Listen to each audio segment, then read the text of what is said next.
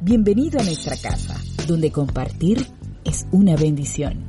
Aproveche este tiempo escuchando una palabra de fe. Ahora hemos estado estudiando en esta serie, serie que se llama Más como Cristo. Hoy voy a terminar la serie y hemos aprendido muchas cosas acerca de Cristo. Pero todas esas cosas que hemos aprendido de Cristo hasta el día de hoy, todo lo que hemos aprendido de él hasta el día de hoy, no hubiera servido de nada si él no hubiera ido a la cruz. Él fue a la cruz porque era un paso necesario, aprendimos el domingo pasado. Era necesario que Él fuera a la cruz, porque a causa de la desobediencia de nosotros los seres humanos quedamos cautivos, condenados bajo juicio, a muerte eterna. Esa fue nuestra condena, porque la paga del pecado, dice la Escritura, es muerte. Así que era necesario que alguien muriera para pagar el precio de la paga del pecado. Pero ese alguien no podía ser cualquier persona. Tenía que ser una persona especial. Primero, que hubiera sido concebido sin pecado. Por eso Jesús es concebido por el Espíritu Santo y no por un hombre. Concebido sin pecado, nacido bajo la ley, como dicen Gálatas. Nacido bajo, la ley, eh, aparte de eso, que cumpliera toda la ley, cosa que era imposible. 635 mandamientos, tenía que cumplirlos toditos. Por eso cuando viene a bautizarse con Juan, le dice a Juan, Juan, deja, bautízame, porque es necesario que cumplamos con toda justicia. Así que tenía que ser perfecto, sin error, sin pecado, sin conexión con la desobediencia original y obediente hasta el extremo. Habiendo cumplido con todos los mandamientos de la ley, era necesario incluso con toda esa perfección, era necesario que Cristo fuera a la cruz del Calvario. Entonces hemos aprendido en esta serie primero que aprendimos es que el Hijo de Dios vive para complacer el corazón del Padre y lo hace obedeciendo. Lo segundo que aprendimos es que el Hijo de Dios depende del Padre aún aquellas cosas que puede hacer por sí mismo. Aprendimos también que el Hijo de Dios no va a cambiar la gloria del Padre por ninguna otra gloria. También aprendimos que la lealtad del Hijo de Dios es para el Padre y para nadie más. También aprendimos que el carácter del Hijo de Dios tiene que ser un carácter maduro. Aprendimos también en esta serie que el Hijo de Dios se santifica es manso y humilde, es luz del mundo, es compasivo y el domingo pasado aprendimos que es determinado. Ir a la cruz no era fácil, se necesitaba de valor y eso es determinación, valor, osadía, atrevimiento. Jesús puso su rostro como, como un pedernal, decíamos el domingo pasado, afirmó su rostro, dice la reina Valera de 60, para ir a Jerusalén, porque lo que le esperaba allá no era fácil. Esperaba vergüenza, dolor, rechazo, abandono, traición, le esperaban látigos y le esperaba una corona de espina y una cruz despiadada, brutal, salvaje. Y Cristo muere siendo inocente, muere como un criminal. 1 Corintios 5, 17 dice el apóstol Pablo, el que no conoció pecado, por nosotros lo hizo pecado, para que nosotros fuésemos hechos justicia de Dios en él. Así que, amados hermanos, estamos aquí hoy celebrando que Cristo resucitó. ¿Alguien puede decir amén? Y lo último que esta, quiero enseñarles en esta serie acerca de Cristo no es algo que nosotros podemos imitar de Él, sino que es algo que Él y solamente Él puede hacer de nosotros. Oiga bien, hemos estado aprendiendo de Él para ser como es Él. Podemos imitar que Él es compasivo, podemos ser compasivos, podemos imitar su humildad, su mansedumbre, podemos imitarla, podemos, imitar la manera en cómo Él se condujo acá, pero lo que te voy a enseñar hoy no podemos imitarlo, es algo que solamente lo podemos recibir y lo recibimos como una obra terminada de Él y solo de Él. De nadie más podemos recibir esto que hoy vamos a, estudiar en esta mañana, que ya es nuestro, que ya está en nosotros. Y quiero que me acompañe a Colosenses. Colosenses capítulo 2, vamos a leer desde el verso 13. No voy a ir por los pasajes históricos de la resurrección, porque es algo que ya sabemos, ya conocemos, hemos leído muchas veces. Quiero ir a lo que Cristo logró en la cruz. Y a vosotros estando muertos en pecado, ¿cómo estábamos? Quiero parar un momento ahí porque quiero explicarle algo. Todo hombre, aunque no haya hecho absolutamente nada, con solo nacer, ya nació en pecado. Dice salmista, en pecado me concibió mi madre. Ya nacemos con la simiente, con la herencia de Adán. Así que no hay nadie en este mundo que pueda decir soy libre de pecado. Absolutamente nadie. Que se le venga a la mente cualquier persona o cualquier santo que ha sido elevado a santo por la religión, que se le pueda venir a su mente, no existe absolutamente nadie que haya nacido en otra condición distinta que muertos en pecado. Solo Cristo es el que nace desconectado de esa simiente. Por eso es que Él es el mismo Espíritu Santo y no un hombre el que engendra a Cristo en el vientre de María. Desconectado de la simiente, de la herencia pecaminosa del primer hombre, porque Él venía a establecer un pacto nuevo. Así que dice, y a vosotros estando muertos en pecado y en la incircuncisión de vuestra carne, os dio vida juntamente con Él perdonándonos, perdonándoos todos los pecados. ¿Cuántos pecados? ¿Cuántos pecados, hermano? Todos. Ahora vea lo que dice el verso 14. Anulando el acta de decretos que había contra nosotros, que nos era contraria, quitándola de en medio y clavándola en la cruz y despojando a los principados y a las potestades, los exhibió públicamente, triunfando sobre ellos en la cruz del Calvario. La muerte de Jesús fue necesaria, diga conmigo necesaria, pero no porque él haya cometido algún pecado, no. La muerte de Jesús fue necesaria porque tú y yo, aún sin haber hecho nada, ya estamos condenados y muertos en pecado. Como consecuencia de la desobediencia, la herencia que nosotros vamos dejando es una herencia de pecado y muerte, condenación y juicio porque eso fue lo que recibimos de nuestros padres. Así que era necesario que Cristo Jesús viniera, que naciera bajo la ley, dice el apóstol Pablo en Gálatas, pero desconectado de la simiente pecaminosa, en santidad y perfección, que cumpliese toda la ley. El acta de decretos que hace mención Colosenses, el apóstol Pablo, no es otra cosa más que la ley. El acta de decretos, dice Pablo, que nos era contraria. En el original griego esa palabra acta de decretos realmente lo que, de lo que está haciendo mención es de un pagaré, de una deuda, de un documento legal que Satanás tenía en su mano para ejecutar contra nosotros el día que él quisiera. Porque de esa manera vive el hombre sin Cristo, vive esclavo del enemigo, vive según los deseos que el enemigo quiere poner en su corazón.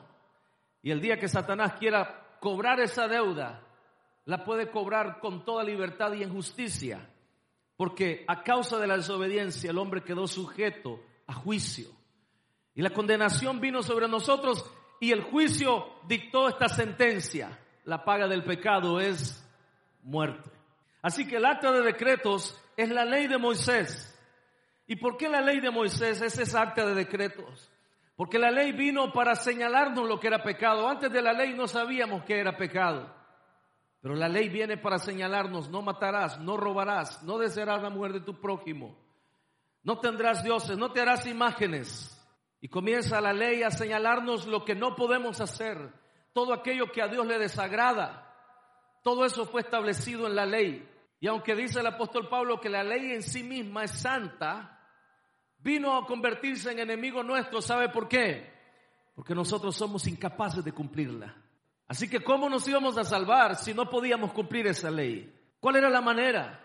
Entonces era necesario que un hombre, en esto consistía el asunto, un hombre, siendo hombre, tenía que ser capaz de cumplir esa ley, pero al mismo tiempo tenía que morir como culpable, siendo inocente, para que la sangre de ese hombre fuera el pago para aquella deuda, para esa acta, para ese pagaré de esa deuda que todos nosotros debemos aún antes de nacer, ya venimos siendo deudores, ya venimos muertos en pecado.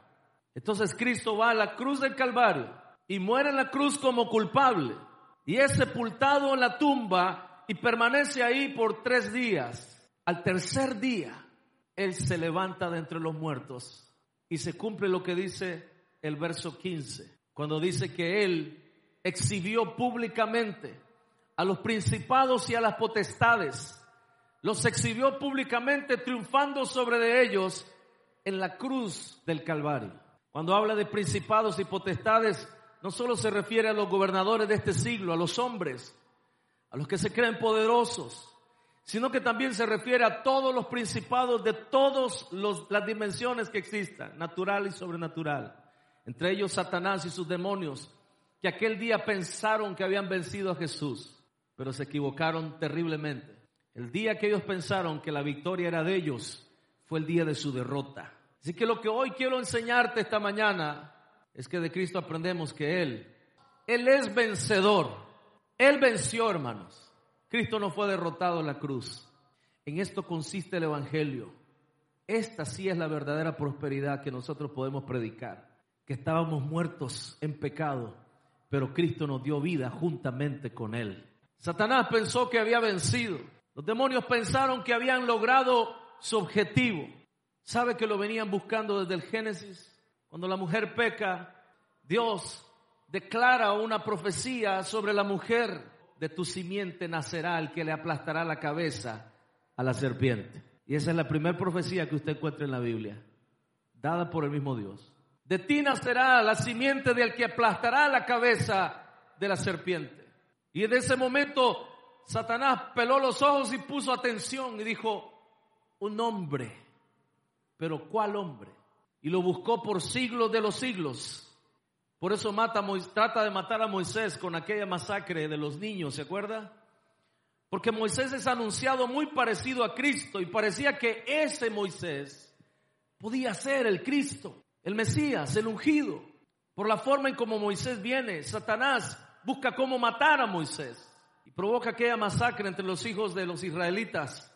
Todos los niños menores de dos años los manda a matar. Manda a las parteras que los maten. Si son varones, mátenlo. Porque Satanás estaba buscando al que le aplastaría la cabeza, tratando de aventajarse. Dijo, si lo mato antes, no me va a poder matar a mí. No me va a poder vencer. Y por eso miramos que se repite la historia con Herodes. Cuando Jesús nace, Herodes manda a matar a todos los niños menores de dos años porque aquellos, aquellos sabios de Oriente habían venido a decirle que el rey había nacido. Satanás en su afán de querer matar al Mesías, porque ese fue siempre su plan, si yo lo logro matar, dijo él, no va a poder hacerme daño.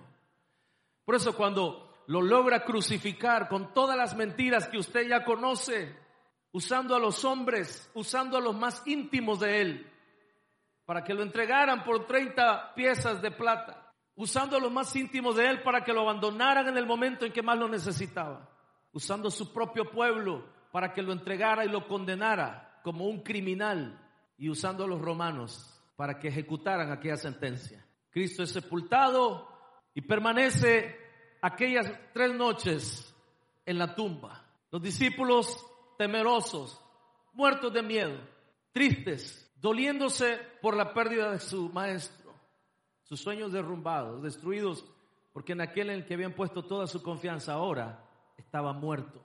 Y no podían creerlo. Y cuando las mujeres van a la tumba y encuentran la piedra removida y a los ángeles ahí que le dicen, ¿por qué buscan al que vive entre los muertos? Él ha resucitado. Mujeres salen corriendo hacia donde están los discípulos y le dan la noticia y ¿sabe qué? No creyeron. ¿cómo que resucitó? Sí, no encontramos su cuerpo. Ahí estaba. Unos ángeles nos dijeron que él ha resucitado. Tuvieron que correr, ir ellos a ver personalmente, porque no podían creerlo. Y fueron y no encontraron el cuerpo, pero aún así dudaban. Y relata el Evangelio de Juan que estaban reunidos en, en, un lugar, todos ellos menos Tomás, y aparece Jesús en medio de ellos. Y ellos no pueden creer que Él es Él. Lo ven, pero todavía tienen temor y Jesús tiene que decirle paz, tranquilo, soy yo. Y fue un proceso que ellos pudieran entender que realmente Cristo había resucitado porque eso nunca se había visto. Y ahí es donde se encuentra, hermanos, el poder del Evangelio. ¿Sabe cuál es el poder del Evangelio? El poder del Evangelio es este. Ni la muerte nos puede detener. No, parece que no se alegraron aquí esta mañana. Dije que ni la muerte puede detenernos. Porque la muerte ha sido vencida. Ese pasaje Colosenses 2.15, cuando dice que los exhibió públicamente triunfando sobre ellos, ¿sabe lo que significa la palabra original griego de triunfando sobre ellos? Es, hace, hace alusión a un desfile del triunfador exhibiendo a los derrotados. Era como entraban los reyes después de una batalla, trayendo cautivo al rey a que habían vencido para ejecutarlo delante de todo su pueblo. Esa es la imagen que transmite la palabra griega que fue traducida como triunfando sobre ellos en la cruz. los exhibió públicamente, los hizo desfilar en el desfile de los derrotados, en el desfile de la vergüenza, desfile que Satanás tenía preparado para él y tenía preparado para nosotros. Pero que en lugar de que fuésemos nosotros o fuese Cristo el que iba a ser exhibido y avergonzado públicamente, el exhibido y avergonzado públicamente fue él, Satanás y todos sus compinches. Porque Cristo, Cristo es vencedor. ¿Alguien puede decir amén? Diga conmigo, Él es vencedor. Él es vencedor. Vino a dar la batalla imposible. Esa batalla estaba perdida para nosotros. No había manera que nosotros pudiéramos vencer a la muerte, al pecado, a la justicia, a la condenación que pesaba sobre nosotros. No había manera que pudiéramos nosotros cumplir la ley. Así que estábamos perdidos, así como lo dice Colosenses 2, muertos en pecado. Por eso hoy lo que quiero exaltar esta mañana es esa característica de Cristo. Él es vencedor. Él no pierde ninguna batalla, mi amado hermano. Nunca la ha perdido y jamás la va a perder. Porque Él es vencedor. Él vence sobre tu circunstancia. Él vence sobre tu enfermedad. Él vence sobre cualquier problema que tú estés enfrentando. Él venció incluso a la muerte que nadie ha podido vencer. Solamente Él. Ni la misma ciencia con todo su avance ha podido hoy en día vencer la muerte. Porque eso está reservado solamente para Él. Solo Cristo, diga conmigo, solo Cristo. Por eso es que lo más hermoso de la resurrección de Cristo, para mí esto es lo más hermoso. Lo más hermoso de todo esto que estamos viendo de Él. A pesar de todo el dolor y el sufrimiento, Él va a la cruz y muere. Pero al tercer día se levanta. Levantado por el Padre. No dejarás que tu santo vea corrupción, decía. Leíamos el domingo pasado en Hechos 13, 35 haciendo alusión al Salmo 22, no dejarás que tu santo vea corrupción. El Padre levanta al Hijo, le da, lo resucita para que siga proclamando su victoria y va y confiesa la victoria a todos los demás, a todos los hombres. Da testimonio de su resurrección.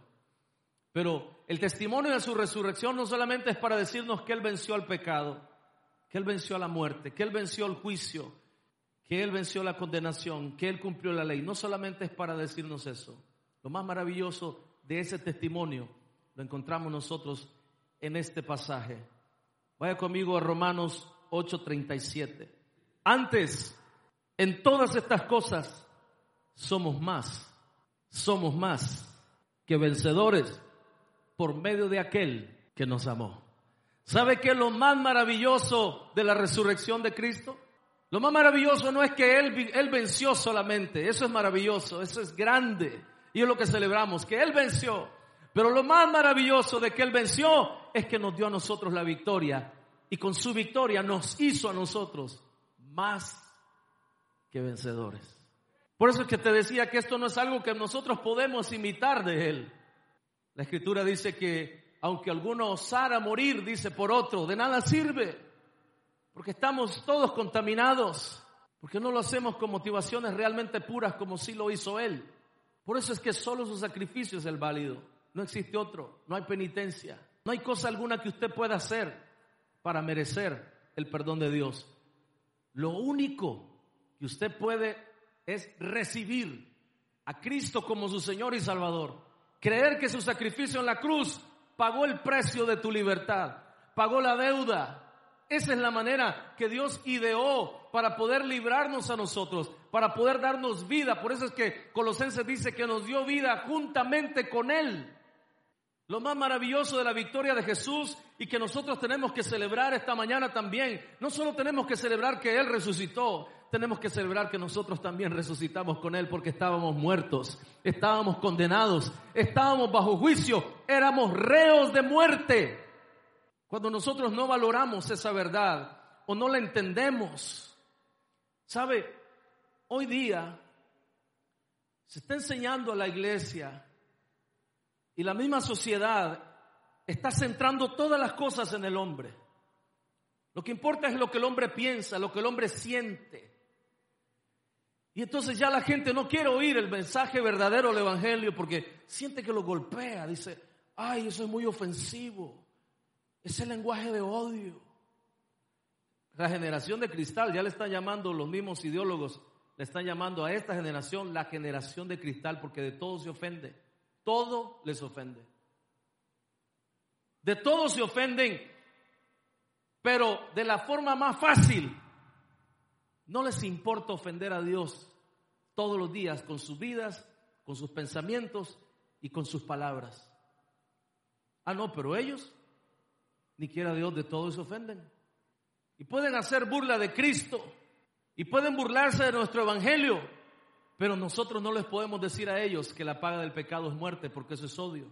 Pero se burlan de Jesús y lo pintan de todas formas. Se burlan del evangelio, nos llaman de todas maneras. Pero nosotros tenemos que aguantarles. Porque eso no es odio. Eso es progreso. Así le llaman. Progreso. La Biblia es bien clara. Dice que el hombre con sus necios argumentos, creyéndose sabio, se volvió necio. lo maravilloso del triunfo de Jesús en la cruz del Calvario es que Él venció a nuestros enemigos y se levantó triunfante, vencedor, pero también con su victoria nos hizo a nosotros más que vencedores. Continuemos leyendo porque dice, antes en todas estas cosas somos más que vencedores por medio de aquel que nos amó. Tiene que ser por medio de Él, fuera de Él, estamos derrotados. Verso 38 dice, por lo cual estoy seguro, Pablo no deja lugar a dudas en este asunto, de que ni la muerte, comienza con la más dura, ¿qué enemigo formidable es la muerte para el ser humano? ¿Qué otro enemigo puede ser más formidable para el hombre que la muerte? Porque la muerte es el fin de todo para el ser humano natural. Ahí se acaba, se acaban los afanes, se acaban los apuros, se acaban las escaseces, se acaban las necesidades, se murió, se murió. Es invencible para el hombre. Pero dice Pablo, por lo cual estoy seguro que ni la muerte, ni la vida, ni ángeles, ni principados, ni potestades, ni lo presente, ni lo porvenir, ni lo alto, ni lo profundo, ni ninguna otra cosa creada nos podrá separar del amor de Dios, que es en Cristo Jesús, Señor nuestro. Yo no sé si hay alguien esta mañana que está agradecido con el Señor y puede dar gloria a Dios. Celebra que no hay cosa alguna que pueda separarnos del amor de Dios, porque está en Cristo. El amor de Dios está en Cristo y Cristo está en nosotros. En Romanos 8, 18, el apóstol Pablo, con esta misma visión, enfrenta la realidad presente. Pablo enfrenta la realidad presente con la visión del futuro en Dios que tenemos nosotros. Lo leímos el domingo pasado. Dice, pues tengo por cierto, Romanos 8, 18, que las aflicciones del tiempo presente no son comparables con la gloria venidera que nosotros ha de manifestarse. ¿Y cuáles son esas aflicciones del tiempo presente que el apóstol Pablo está haciendo mención? Porque pareciera como que Pablo no se da cuenta de lo que nosotros estamos viviendo hoy, ¿verdad? Pareciera como que Pablo no valora el dolor, el sufrimiento de muchas familias que hemos perdido seres queridos, amados, en esta pandemia. Pareciera como que Pablo no se da cuenta que para estos tiempos que estamos viviendo las cosas son más difíciles persecución, muerte, pestes, amenazas de guerra, amenazas de destrucción, esa inseguridad que el mundo entero hoy vive. Pareciera como que Pablo estaba ajeno a esas cosas. ¿Cuáles son esas cosas que habla, hace mención Pablo en Romanos 8, 18, verso 35? Dice, ¿quién nos separará del amor de Cristo? ¿Tribulación o angustia? ¿O persecución? ¿O hambre? ¿O desnudez? ¿O peligro? O espada, como está escrito, por causa de ti somos muertos todo el tiempo, somos contados como ovejas de matadero. Todas esas palabras que Pablo menciona, tribulación, angustia, persecución, hambre, muerte, peligro, espada, todas ellas, a excepción de la muerte, todas ellas Pablo ya las había enfrentado cuando escribió Romanos 8. Por eso sus palabras tienen tal peso y tal autoridad Porque nos está hablando la voz de la experiencia. Pablo nos está diciendo, yo he sido atribulado y ¿saben qué? El amor de Dios ha estado ahí conmigo. Yo he sido perseguido y ¿saben qué? El amor de Dios ha estado ahí conmigo. Yo he visto morir a mis compañeros de lucha y ¿saben qué? El amor de Dios ha estado ahí conmigo. Yo he sido acusado, he sido azotado, he sido encarcelado y ¿saben qué? El amor de Dios ha estado ahí conmigo y no me ha abandonado. Y entonces es cuando añade, dice, antes en todas estas cosas, ¿cuáles cosas? Tribulación, persecución, muerte, hambre, peligro, espada. Antes en todas estas cosas somos más que vencedores por medio de aquel que nos amó. ¿Quién nos podrá separar del amor de Cristo? No hay nada que te pueda separar del amor de Dios, hermano. Ahora mismo, cualquier circunstancia que usted esté pasando, Cristo ya venció. Y su victoria es tu victoria. Él te ha hecho más que vencedor. Si vamos a celebrar, hoy celebremos su victoria, pero también celebremos nuestra victoria. Pablo nos está invitando a que vivamos sin miedo. Si hay un temor que va, debe de consumir tu corazón y un solo temor, ¿sabe cuál es? El temor de separarnos de Él. Porque si bien es cierto, ninguna cosa creada nos podrá separar del amor de Dios. No hay nada en este mundo que pueda evitar que Dios nos ame. Pero sí nosotros con nuestras decisiones podemos alejarnos de Él o no recibir ese amor. Y al tomar esa decisión, automáticamente nosotros mismos nos estamos condenando al estado previo a Cristo, muertos en nuestros pecados. El poder del Evangelio es declarar, confesar, proclamar la victoria de Cristo en la cruz del Calvario. Pero también el poder del Evangelio tiene que ver con proclamar la victoria de todo aquel que cree en Él sobre la muerte en el Calvario por el sacrificio de Cristo Jesús, nuestro Señor. ¿Alguien puede decir amén? Ahora, Él es vencedor, pero también nos hace a nosotros más que vencedores. Entonces, ahora, ¿qué nos queda a nosotros?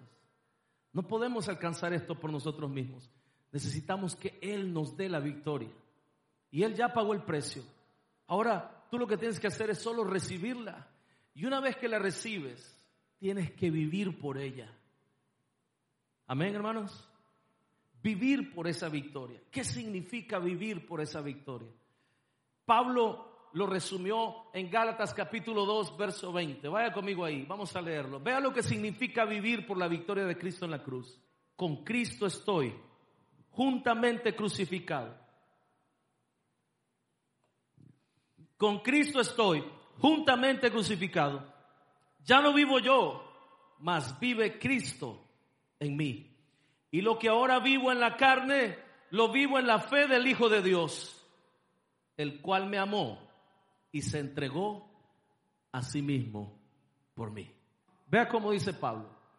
Vivir la victoria de Cristo no es celebrar, conmemorar una fecha. Eh, las tradiciones hacen eso, ¿verdad? Y de repente uno puede hasta caer en condenación por eso. Porque, por ejemplo, nosotros hoy no estamos celebrando la Santa Cena. Hay muchas iglesias que es legalistamente, hoy se tiene que celebrar la Santa Cena.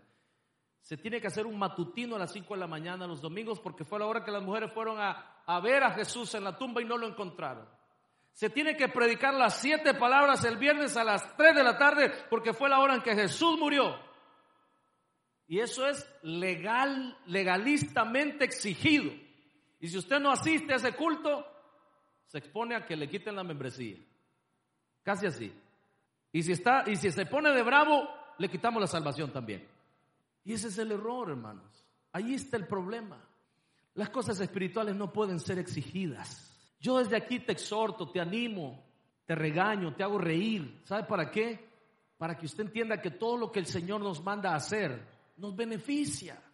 Pero yo no puedo venir como autoridad de Dios aquí en la tierra, el representante, el vicario de Cristo, a señalarte lo que puedes y lo que no puedes hacer. Y si tú lo haces, te va a ir bien. Y si tú no lo haces, vas a tener problemas conmigo. No es así el asunto.